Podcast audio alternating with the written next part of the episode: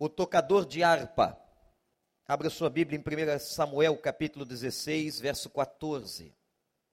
1 Samuel, capítulo 16, verso 14. O espírito do Senhor se retirou de Saul. E um espírito maligno vindo da parte do Senhor o atormentava.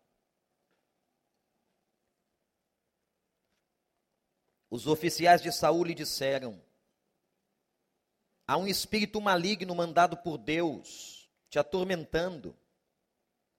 Que o nosso soberano mande esses seus servos procurar um homem que saiba tocar harpa. Quando o espírito maligno vindo da parte de Deus se apoderar de ti, o homem tocará harpa e tu te sentirás melhor. E Saul respondeu aos que o serviam: Encontrem alguém que toque bem e tragam-no até aqui. Um dos oficiais respondeu: Conheço um filho de Jessé de Belém, que sabe tocar harpa. É um guerreiro valente, sabe falar bem, tem boa aparência, e o Senhor está com ele. Então Saul mandou mensageiros a Jessé com a seguinte mensagem: Envie-me seu filho Davi, que cuida das ovelhas. Jessé apanhou um jumento, carregou de pães, uma vasilha de couro cheia de vinho e um cabrito e os enviou a Saul por meio de Davi seu filho. Davi apresentou-se a Saul e passou a trabalhar para ele. Saul gostou muito dele e Davi tornou-se seu escudeiro. Então Saul enviou a seguinte mensagem a Jessé: Deixe que Davi continue trabalhando para mim, pois estou satisfeito com ele. E sempre que o espírito mandado por Deus se apoderava de Saul, Davi apanhava sua harpa e tocava. Então Saul sentia alívio e melhorava, e o espírito maligno o deixava. Que Deus nos abençoe. A história do tocador de harpa é uma das histórias mais interessantes do Velho Testamento. Porque a história, gente, do tocador de harpa é uma história terapêutica. Essa história tem tudo a ver com o momento que nós estamos passando nesta manhã. Essa história tem tudo a ver com a temática do ano de 2013, onde nós queremos ser discípulos de maneira integral, totalmente discípulos. A história do tocador de harpas fala da tormenta e fala da fragilidade da vida humana. Portanto, a história do tocador de harpa fala de mim, fala de você. A história do tocador de harpa fala da busca do ser humano em superar suas dores.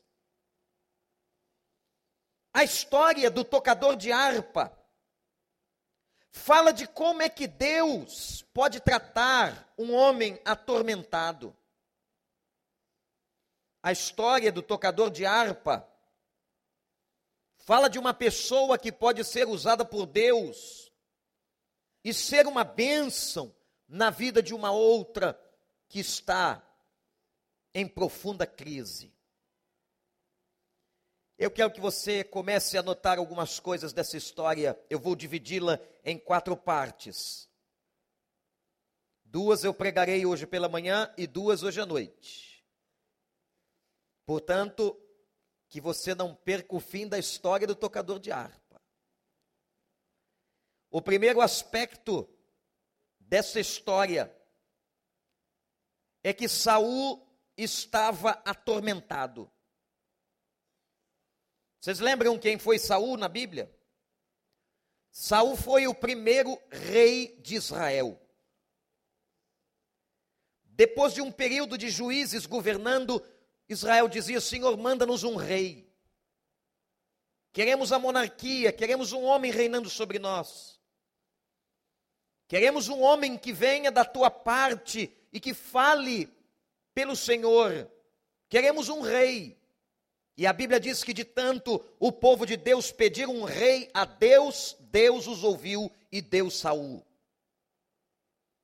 Saul era um homem espetacular, de grande aparência, inteligentíssimo, mas o seu maior a sua maior característica é que Saul foi um homem no início da sua vida e do seu reinado que andou com Deus.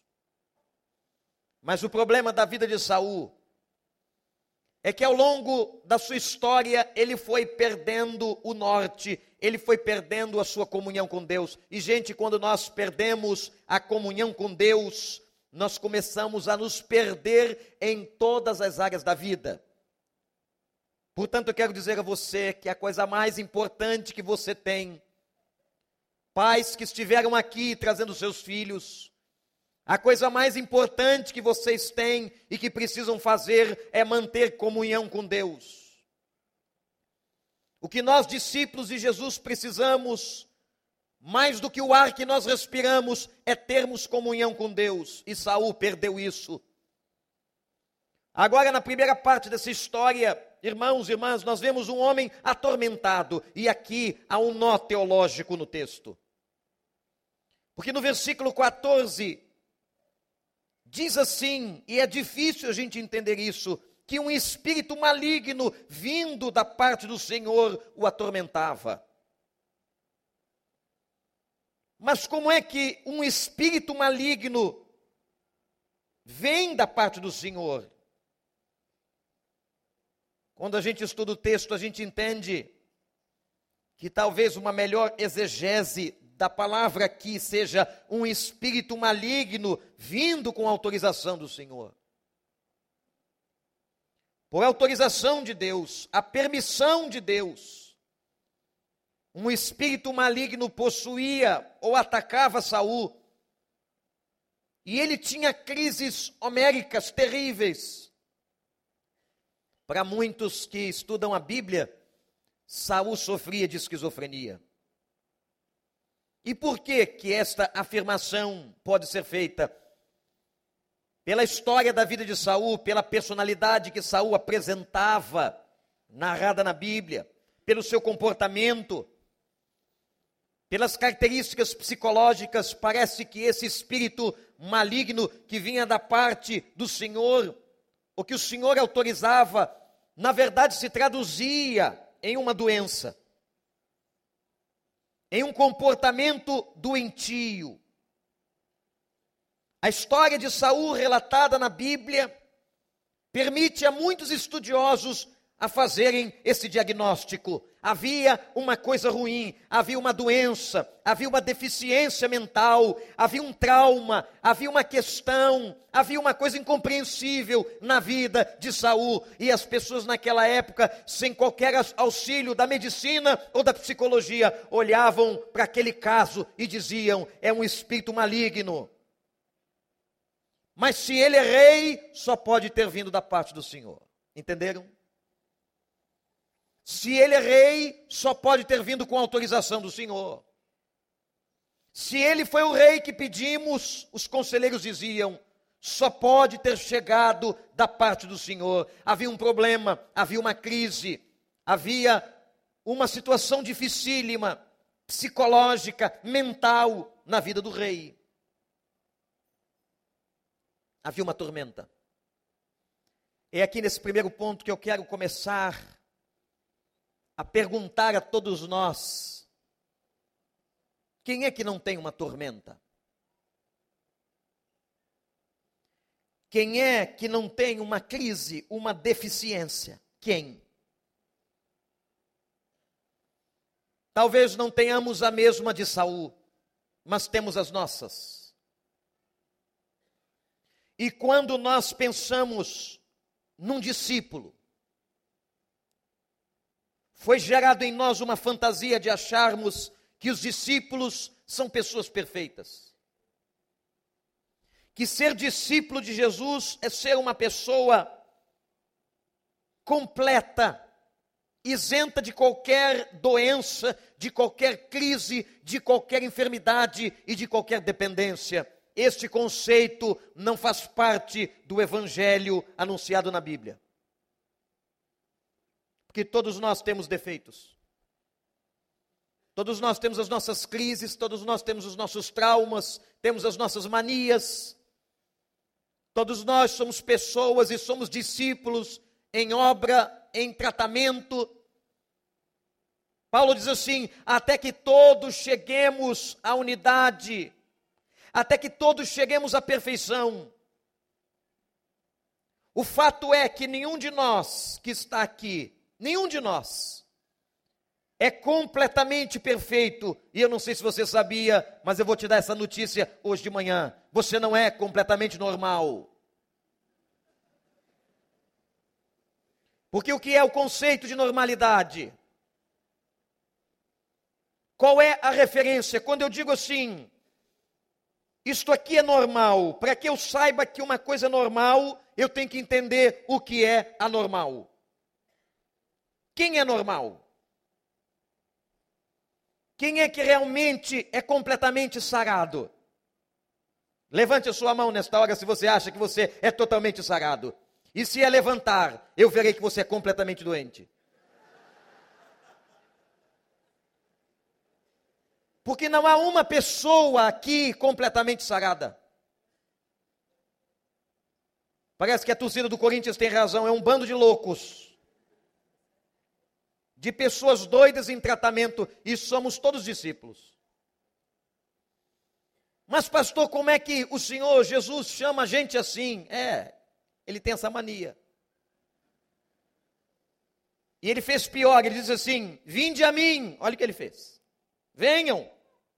Sejam meus discípulos, me sigam todos que estão o quê?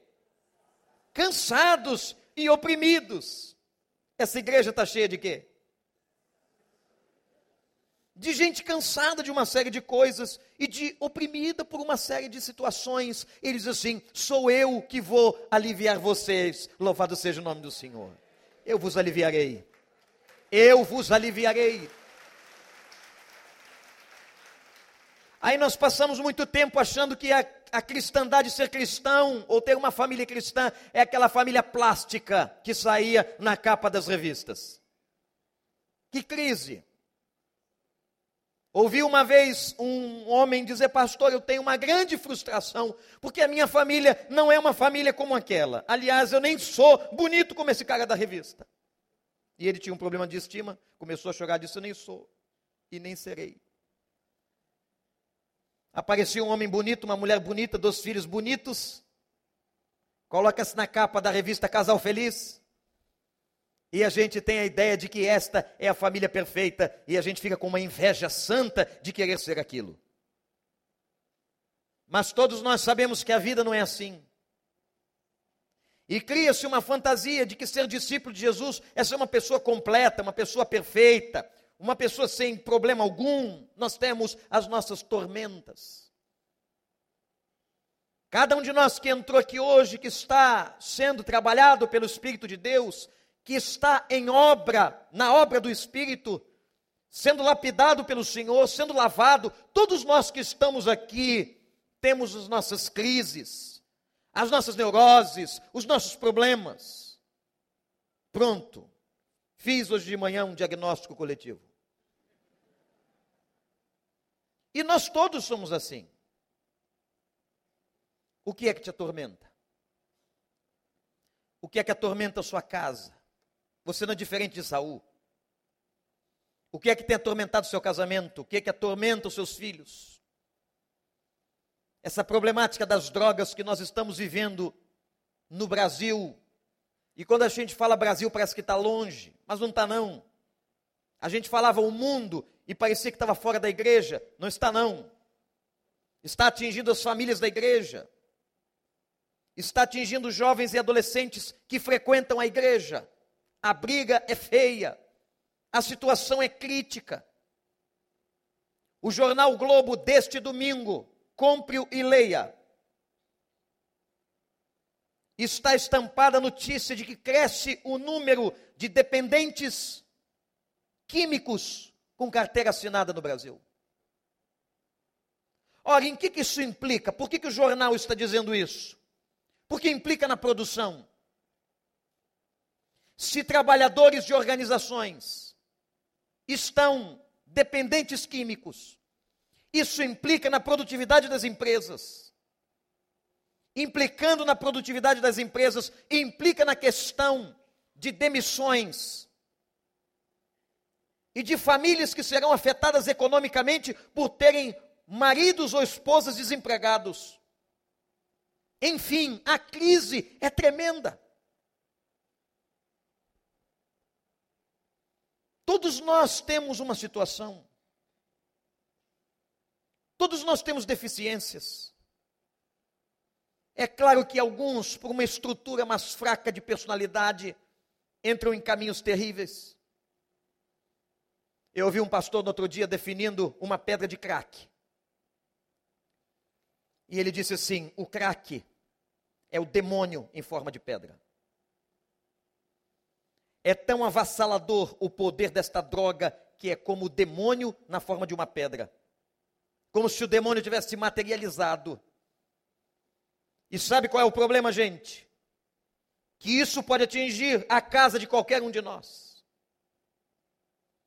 Qualquer sobrinho, qualquer filho, qualquer neto, qualquer coisa. Mas o fato é que quando nós olhamos para uma pessoa com uma dependência extrema, nós achamos que nós somos melhores do que eles. É até importante aconselhar os nossos filhos, na cabeça de alguns, que não andem com eles. Eu me lembro de um conselho que meu pai me dava há muitos anos atrás, na sua visão em alguns aspectos não cristã e curta, que ele dizia: Meu filho, não ande com maconheiro. Qual é a visão da igreja? O que a igreja precisa fazer? Se essas pessoas não têm espaço entre nós, onde elas terão espaço? Se nós não tivermos sabedoria, e precisa de muita sabedoria, porque não há assunto simples, a igreja não dá espaço, não dá guarita a tanta gente sofrendo no meio das drogas. E qual é a questão? A questão é que nós temos que entender que nós temos também as nossas dependências. Você talvez não use crack, mas use pornografia. Há muitos que não usam crack, mas usam álcool excessivo. E nem se dão conta porque mantém a cultura de um bar dentro de casa e dizem o seguinte: é só para eu beber socialmente ou para eu recepcionar os meus amigos. Nós temos as nossas deficiências. Todo discípulo tem. Todos nós, de alguma forma, Pastor Daniel, estamos em tratamento. Somos todos discípulos em recuperação. Temos que nos recuperar de muitas questões da vida, muitos traumas, muitas mazelas, muitas neuroses, muitas dores. E sabe o que a Bíblia diz, gente? Que nós todos estamos a um passo da queda. Interessante. Sabe quem é que cai da fé? Aquele que não crê nisso. Porque um discípulo sério de Jesus, um discípulo maduro vai fazer a seguinte oração: Senhor, livra-me do mal e guarda-me de todas as tentações. Um discípulo sério sabe que pode ser tentado a qualquer momento e ele pode cair. Um discípulo sério conhece suas fragilidades. Um discípulo sério sabe o quanto ele é limitado. Um discípulo sério diz assim: Eu sou fraco, eu sou dependente de Deus. Nós somos dependentes de Deus. Mas o discípulo imaturo, o discípulo arrogante, ele não crê nisso. Ele é altivo. Ele diz assim: Eu nunca vou cair nisso, eu nunca farei isso. Parece que me lembra Pedro quando dizia para Jesus: Eu nunca te deixarei, eu nunca te abandonarei, eu nunca te negarei, eu nunca te trairei. E foi ele que naquela noite, quando o galo cantou, se recordou dessas palavras e chorou amargamente porque traíra Jesus. Ah, Pedro, Pedro, você não se conhece, Pedro.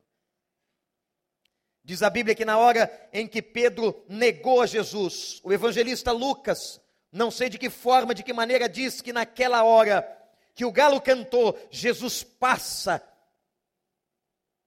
num certo raio de distância, mas o seu olhar alcança Pedro. Imaginem o olhar de Pedro cruzando com o olhar de Jesus. E Pedro se recordando que havia dito a ele dias atrás que não o negaria, que não deixaria, que não abandonaria. E quando Pedro olha para Jesus sendo preso e levado, e ele está ali na roda dos escarnecedores, depois de ter negado o Senhor, quando o galo cantou, ele olhou o mestre e se recordou de tudo aquilo. Como Pedro era imaturo,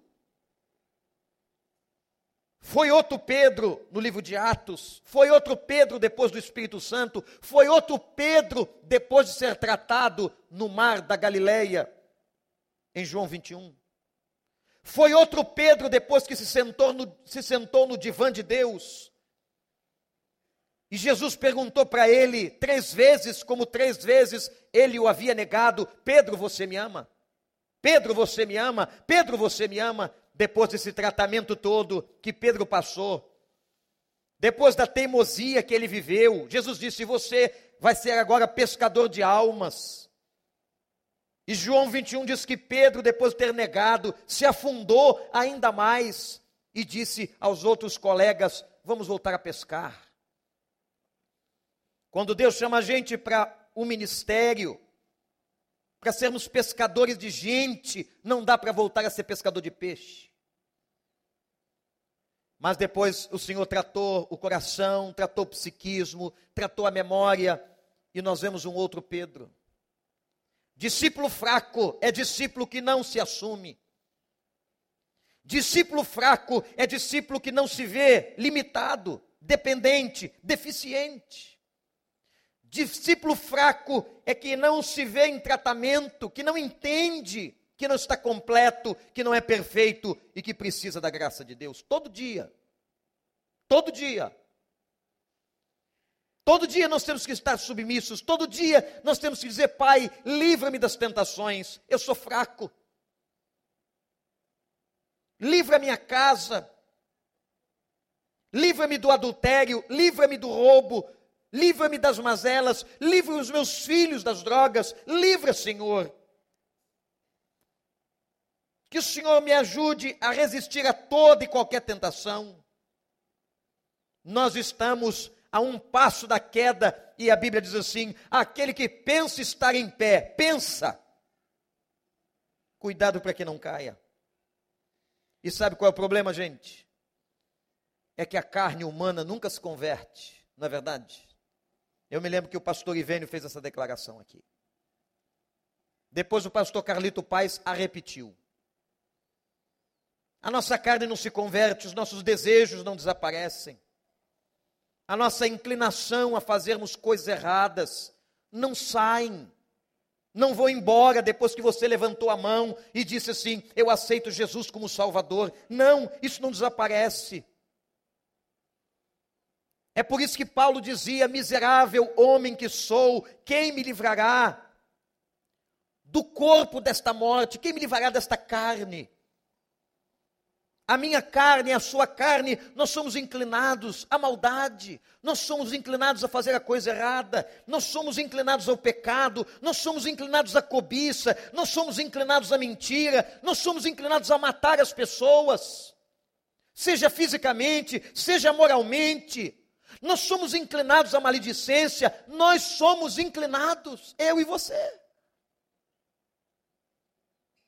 Portanto, não há ninguém aqui perfeito, todos estamos, pastor Daniel, em tratamento. Não são só aqueles que aparecerão no seu gabinete pastoral. ou que aparece nos consultórios psicológicos e psiquiátricos, não são só estes, todos nós que estamos aqui estamos em tratamento e somos dependentes de Deus. Você concorda comigo? Todos nós precisamos vigiar todo dia. Como falam os alcoólicos anônimos, cada dia um dia, todo dia uma decisão. Estar limpo por um dia. Você está limpo agora, mas tem que vigiar para continuar limpo de tarde. E terá que vigiar para continuar limpo amanhã. E terá que vigiar para continuar limpo de noite. Orai e vigiai. Subam nas torres de vigia da sua vida, subam. Porque, gente, às vezes uma situação que nós acreditamos que está resolvida, não, aqui ninguém vai mexer. Aqui o diabo não vai atacar. Aqui está seguro. Aqui está tudo bem. Vigia. Se teu casamento hoje vai bem, graças a Deus, mas vigia. Se as tuas finanças estão em ordem, graças a Deus, mas vigia. Se seus filhos estão distantes das drogas, graças a Deus, mas vigia. Porque qualquer um de nós, qualquer casamento, qualquer pessoa, qualquer um de nós que somos carne, somos inclinados ao erro, ao pecado e à maldade. Todos estamos a um passo da queda, todos temos que vigiar.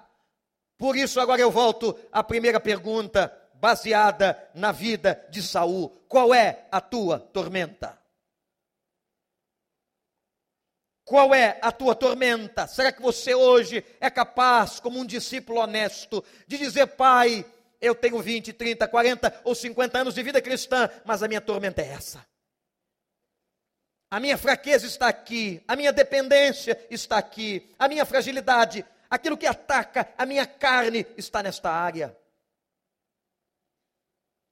O primeiro aspecto da história do arpista é que o rei Saul tinha uma tormenta. O segundo aspecto.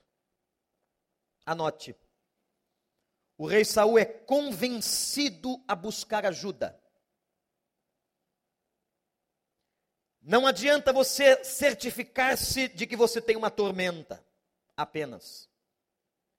Não adianta você entender isso, você tem que buscar ajuda. Olhe para o versículo 15.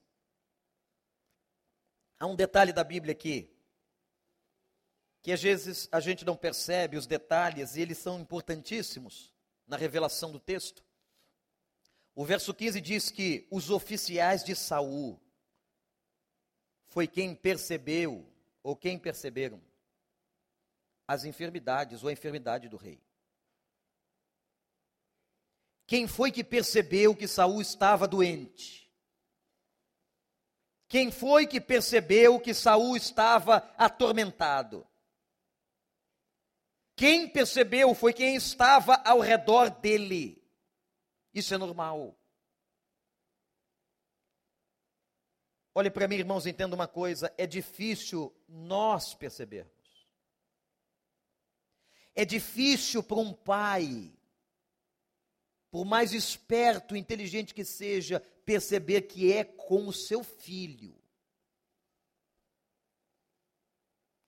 É difícil para uma mulher acreditar que está acontecendo com ela. É difícil para um homem dizer assim: Isso é comigo. Um dos textos mais lindos sobre cura na Bíblia é a declaração de Jeremias. Jeremias é o profeta do Velho Testamento que mais abriu o coração publicamente. O livro de Jeremias é um homem rasgado, é um homem de emoções expostas. E teve um dia no capítulo 17 que ele diz assim: Senhor, o problema é meu, a enfermidade é minha.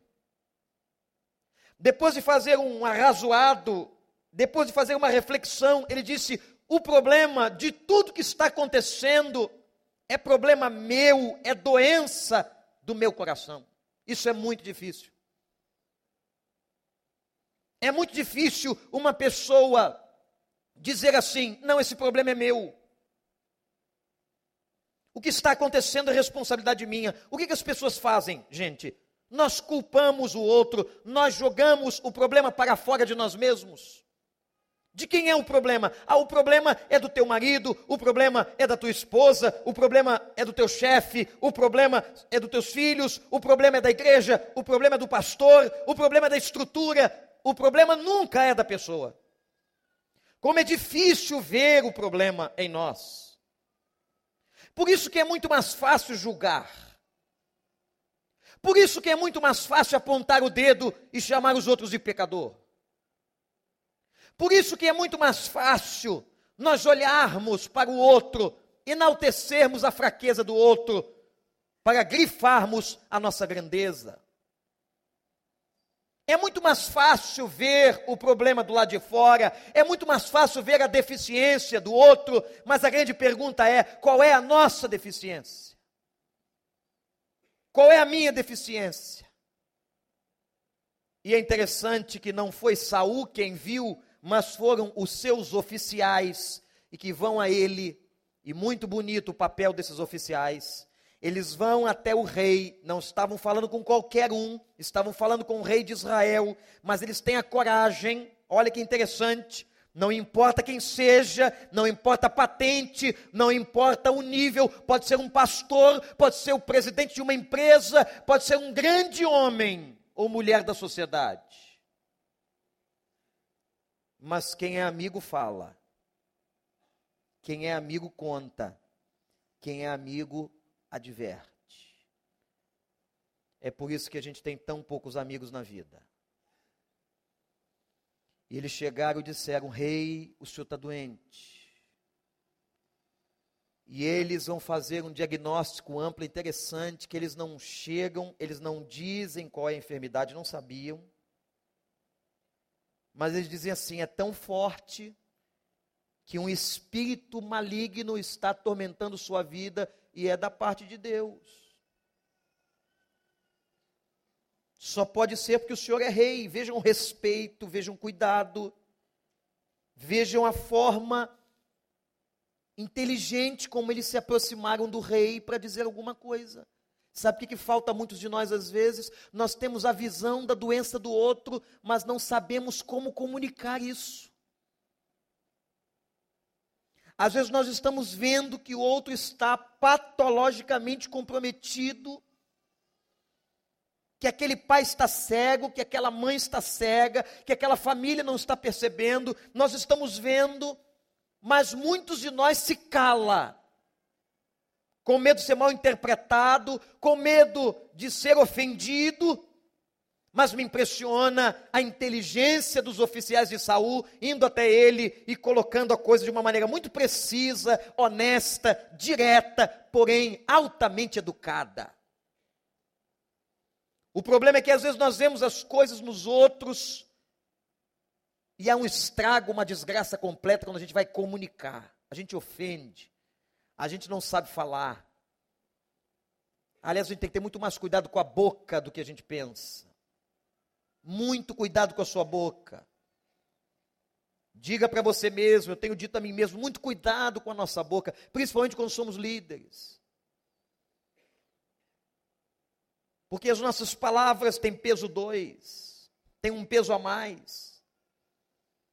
E às vezes você está vendo certo, você tem a intenção boa, mas você comunica mal. Não adianta. Não adianta ter a intenção certa, não adianta ter a visão correta e comunicar mal.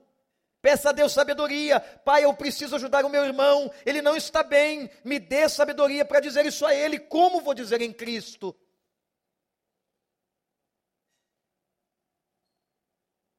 Um velho pastor me ensinou um dia que quando eu quisesse tocar no ponto da fraqueza de alguém, começasse falando da minha. Quando você vai falar com alguém que está em fraqueza, com um problema sério, comece falando das suas. Não chegue com ar de arrogância Não chegue com ar de perfeição. Não chegue com ar de mestre. Tem gente que chega assim: eu sou o são, você é o doente. Eu sou o mestre, você é o aluno. Não. Chegue com ar de gente. Chegue com ar de gente. Chegue para ajudar. Chega dizendo: eu amo você. Chega talvez contando a tua fraqueza antes de falar da dele. Chega pedindo oração, ore por mim. Por que, que essas pessoas não podem orar? Antes que você fale da fraqueza do outro, começa falando das suas. E é impressionante o que acontece com Saul. Quando seus oficiais identificam o problema, levam ele à consciência, Saul aceita o tratamento, pastor Daniel. Porque aqui está um ponto importantíssimo de toda a questão da enfermidade humana, de todo o tratamento humano, seja esse tratamento físico, seja esse tratamento psicológico e seja esse tratamento espiritual. Se a pessoa não quiser, nada vai acontecer. Não adianta o marido querer pela esposa, não adianta a esposa querer pelo marido, não adianta os pais quererem pelos filhos, não adianta o pastor querer pela ovelha. Quando eu vejo que uma ovelha não quer, não tem ainda a lucidez, eu só posso orar.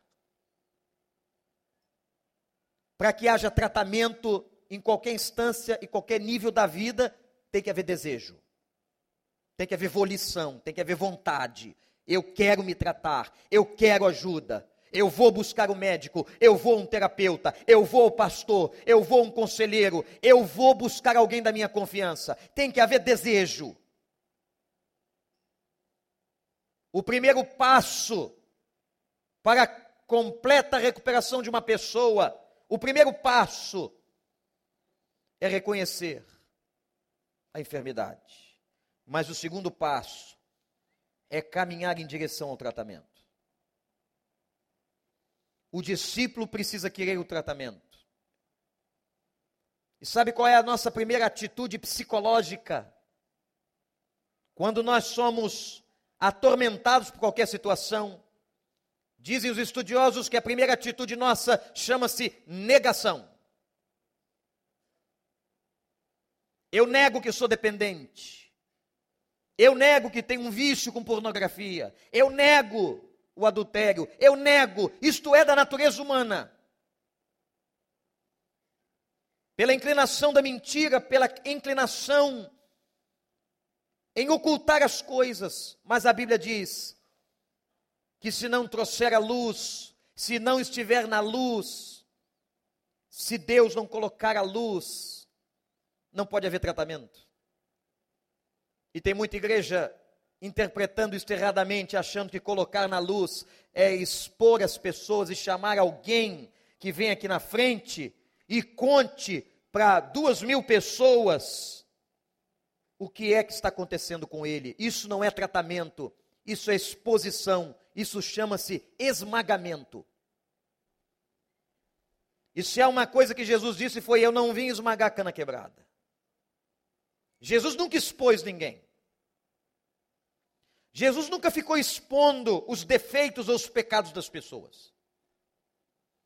Talvez a história mais emblemática foi quando aquela mulher pega em flagrante adultério, chegou até ele. Ela realmente havia adulterado. Depois que ele tratou do problema dos fariseus legalistas, de gente que não conhecia amor, nem graça, nem misericórdia. Depois que ele tratou, aí ele foi no particular com aquela mulher.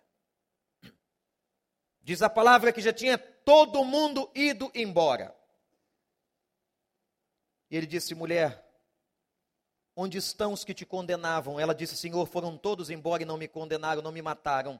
Ele disse: Eu também não te condeno, porque condenação tem a ver com juízo final. E o nosso Deus, aleluia, é o Deus sempre da segunda chance, até a morte.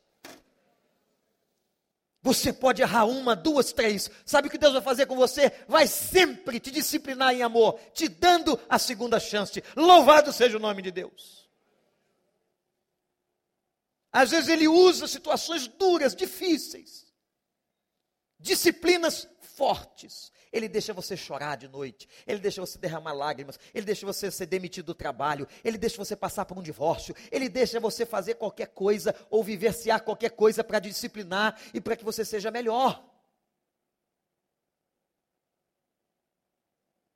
Ele deixou Isaías sentir dor quando queimou Isaías na boca, porque tinha a boca imunda. Ele deixa mas ele deixa com o objetivo único de restaurar a todos nós. O nosso Deus, igreja, irmãos e amigos que estão aqui, o nosso Deus é o Deus da restauração. O nosso Deus é o Deus da recuperação das pessoas. O nosso Deus não expõe as pessoas. O nosso Deus não coloca publicamente as mazelas das pessoas, não expõe suas deficiências. O nosso Deus não esmaga ninguém, o nosso Deus restaura, ama e tem misericórdia, e chora, e chora quando alguém está morto no túmulo, como foi Lázaro, e chora quando alguém está fedendo pela podridão da vida. O nosso Deus é o Deus da restauração, louvado seja o nome do Senhor. O primeiro passo de Saul foi ouvir e reconhecer. O segundo passo foi buscar tratamento. Eu quero dizer para você que está aqui, busque tratamento para a sua vida. Todos nós precisamos. Eu posso contar pelo menos umas três, quatro vezes na minha vida que eu tive que sentar mesmo na frente de um terapeuta e dizer assim, cara, estou perdido, estou mal, não estou entendendo, me ajuda aí. Por muitas vezes sentei na frente de um pastor, de um conselheiro, um dos mais significativos aconselhamentos pastorais que eu recebi do meu pastor, muitos anos atrás, no gabinete do Seminário Teológico Batista do Sul do Brasil. E ele falou em amor por mais de uma hora comigo e eu ainda seminarista, e até hoje eu não esqueço o que o pastor Davi Malta me disse. Até hoje aquela voz é a voz de Deus na consciência, é bênção para mim. Como é importante alguém, como é importante um conselheiro, como é importante às vezes um terapeuta, como é importante um médico. Ah, que papel maravilhoso vocês médicos, terapeutas, psicólogos têm quando estão nas mãos de Deus. Porque há muitos profissionais aí que não estão nas mãos de Deus. E aconselham as coisas mais dramáticas, mais terríveis, mais antibíblicas. Não aceite nenhum trato médico terapêutico. Não aceite nenhum aconselhamento que vá contra a palavra de Deus, porque não vem de Deus. E tratamento que é bom vem de Deus. Tratamento que é bom não contraria a voz de Deus, Tratamento que é bom tem eco na palavra de Deus. Amém. Tem duas coisas que impedem pessoas de buscarem tratamento. A primeira delas é a vergonha. Ah, gente. E quem é que tem coragem de dizer que está com vergonha? Você já viu quando alguém vai dizer que está com vergonha? Ele fica com vergonha de dizer que está com vergonha ele se diminui e diz: ah, Estou com vergonha. Agora você imagina alguém que tem vergonha pela sua vida, a vergonha, o constrangimento de chegar diante de um pastor, de uma pessoa, e dizer: Pastor, sou dependente químico, eu sou alcoólatra, eu estou dependente de pornografia na internet, eu estou usando o Facebook de maneira errada. Quanta gente tem vergonha de dizer isso? E a vergonha tem prendido pessoas nos cativeiros. A vergonha é uma armadilha do inferno. Que você possa até sentir a vergonha, mas clamar a Deus, Pai, quebre a minha vergonha, quebre essas algemas para que eu possa libertar, para que eu possa abrir, para que eu possa buscar alguém que vem de ti, para que eu possa ter ajuda, para que eu possa ter a cura, em nome de Jesus. O rei de Israel, o rei Saul, não hesitou em buscar ajuda. Nós somos besta demais, não é? Bestas demais. Altivos, orgulhosos. Não se iluda. Olha para a sua direita. Pode olhar para a sua esquerda. Essa pessoa é igual a você. E olha para frente. Eu sou igual a você. Nós somos todos dependentes. Todos precisamos de tratamento. Somos todos doidos de alguma forma. Temos um monte de neuroses. Uma você pode culpar sua mãe. Outra você pode culpar seu pai. Outra você pode culpar sua sogra, não tem problema. Mas tem outras que a culpa é sua. Não importa de onde vem a origem, o fato é que nós somos dependentes da graça. Sabem qual é o segundo impedimento? São as vozes do inferno. O primeiro é vergonha, o segundo são as vozes do inferno. E sabe o que a voz do inferno diz? Anote aí. A voz do inferno diz assim: nunca você vai conseguir se recuperar. Você vai morrer assim. Nasceu assim, morrerás assim. Não adianta. E uma frase que todo mundo conhece: não tem jeito. Pau que nasce torto, morre como igreja. Isso não é bíblico. Pau que nasce torto na Bíblia pode morrer direito. Você pode bater palma esse verso lindo? Na Bíblia, pau que nasce torto morre direito, se quiser. Mas o problema é que vem as vozes do inferno e tem sempre alguém que gosta muito de você, gosta muito que é um amigo muito próximo, uma pessoa tão querida, que às vezes frequenta sua casa, anda no seu carro, caminha com você, e assim, é, não tem jeito mesmo. Você não sabe que, na verdade, ele está ali com as questões psicológicas dele misturadas com você. E às vezes existe até uma competição, às vezes até uma amargura, camuflada nesse negócio chamado amizade. E aí você vai com seu melhor amigo, é amigo da onça. Não são todos assim, não, viu? Mas tem. Acredite no tratamento. Eu quero que você acredite que você não é isso. Amém? Você não é isso. Você está isso. E Deus pode te libertar disso. Você não é isso, porque a voz do inferno diz assim: você é isso, não tem jeito não, é tua estrutura. Você pega até alguns conceitos da psicologia do Botequim, coloca ali. É, eu nasci assim, eu soube que Freud disse isso. E o cara vai fazendo, vai criando um conceito científico até, absolutamente ignorante, científico, sobre quem é ele. Você não é isso. Você foi criado para a glória de Deus. Deus te criou para a saúde, não para a doença. Deus te criou para a vida abundante. Jesus veio te recuperar. Jesus perdoa. Jesus transforma. Jesus só quer que você diga assim: Eu quero. Eu quero. Ele pergunta para o cego: O que queres que te faça? Que pergunta? Parece ingênua. E o cego diz: Senhor, eu quero ver. Eu quero ver. Você quer ver? Aceite o tratamento de Deus. Aceite o tratamento de Deus. O primeiro passo de Saul foi reconhecer. O segundo foi buscar tratamento. O terceiro, agora sim, vai chegar o arpista. O garoto ruivo que tocava harpa. Que entra na história. Até agora eu só falava de Saul. Saul atormentado, Saul atingido pelo espírito maligno, Saul adoecido, Saul que é visto pelos seus oficiais como alguém que estava doente, Saul que vai buscar tratamento, Saul que manda comitiva na casa do arpista, agora vai chegar o arpista, e sobre o arpista e o resto eu falo de noite.